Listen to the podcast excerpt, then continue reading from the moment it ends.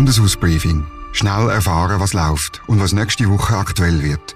Ein Newsletter von Dominik Feusi für den Nebelspalter.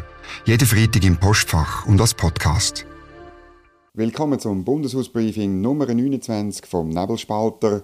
Nächste Woche geht es in Bern ums Kriegsmaterialgesetz und um Neutralität, um die vierte Vorlage zur Beschleunigung von Projekten zur Produktion von erneuerbarem Strom und um Kosten im Gesundheitswesen. Wenn euch der Podcast gefällt, dann empfehlt ihn weiter, erzählt Freunden, Bekannten davon, dass man da informiert wird, was nächste Woche in Bern läuft. Und für ein Feedback schreibt auf dominik.feusi.nebelspalter.ch. Die ausführliche Variante mit allen Links und Beurteilungen von dem, was nächste Woche läuft, findet ihr unten dran verlinkt.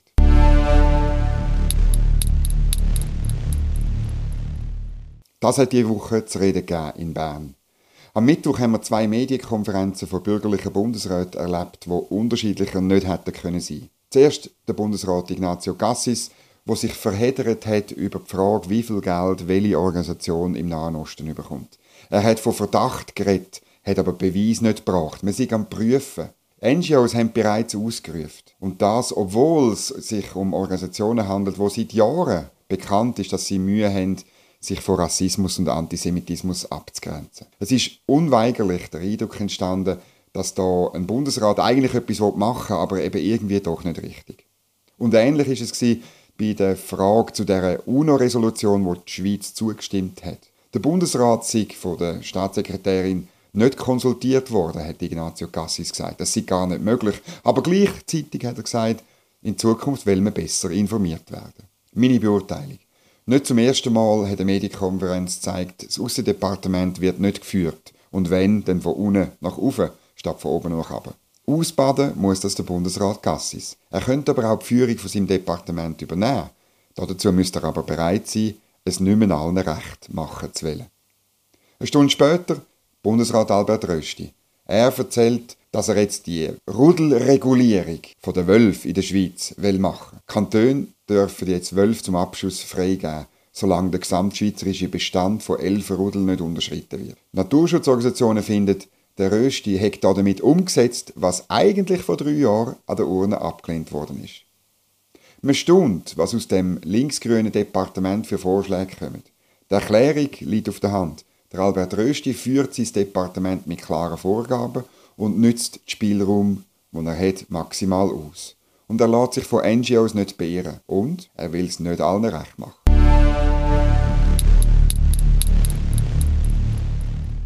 Was nächste Woche aktuell wird. Es geht ums Kriegsmaterialgesetz und Neutralität der Schweiz.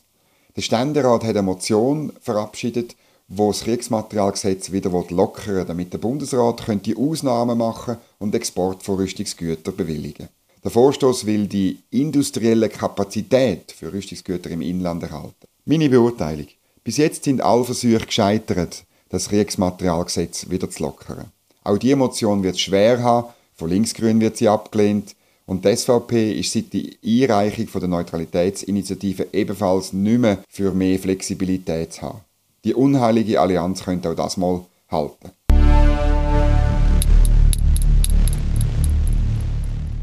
Das zweite Thema ist die nächste Beschleunigung im Energiebereich.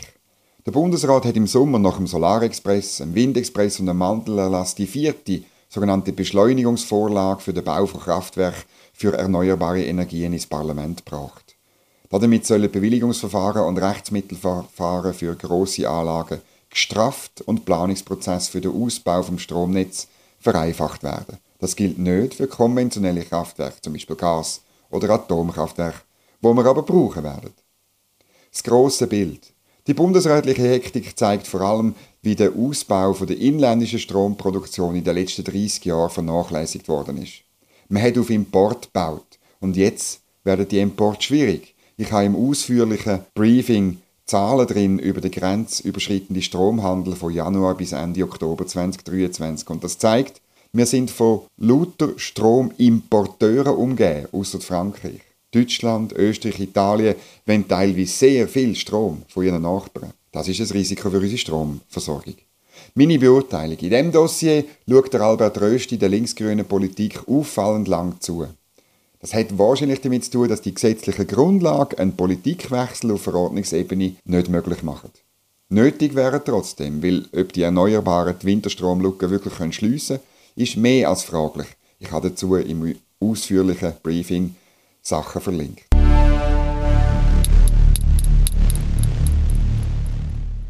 Was sonst noch läuft? Die Staatspolitische Kommission vom Nationalrat befasst sich eigentlich mehr mit dem Stimmrechtsalter 16. Der Vorstoß ist jeweils in den Kommissionen abgelehnt worden. Der Nationalrat hat im Sommer aber seine Kommission knapp gezwungen, einen Entwurf auszuarbeiten. Gut möglich, dass die neuen Kräfteverhältnisse nach der Wahl das Thema definitiv beerdigen. Die Gesundheitskommission vom Ständerat, die schaut einiges mehr die einheitliche Finanzierung von Leistungen im Gesundheitswesen an.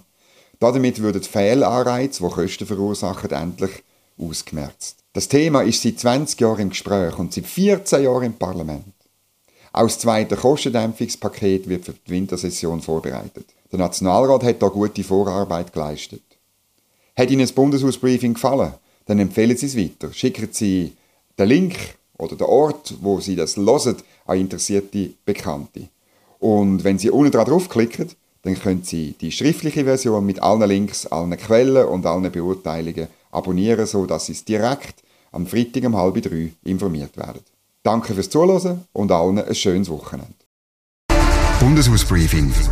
Jede Woche gut informiert. Ein Newsletter und Podcast vom Nebelspalter.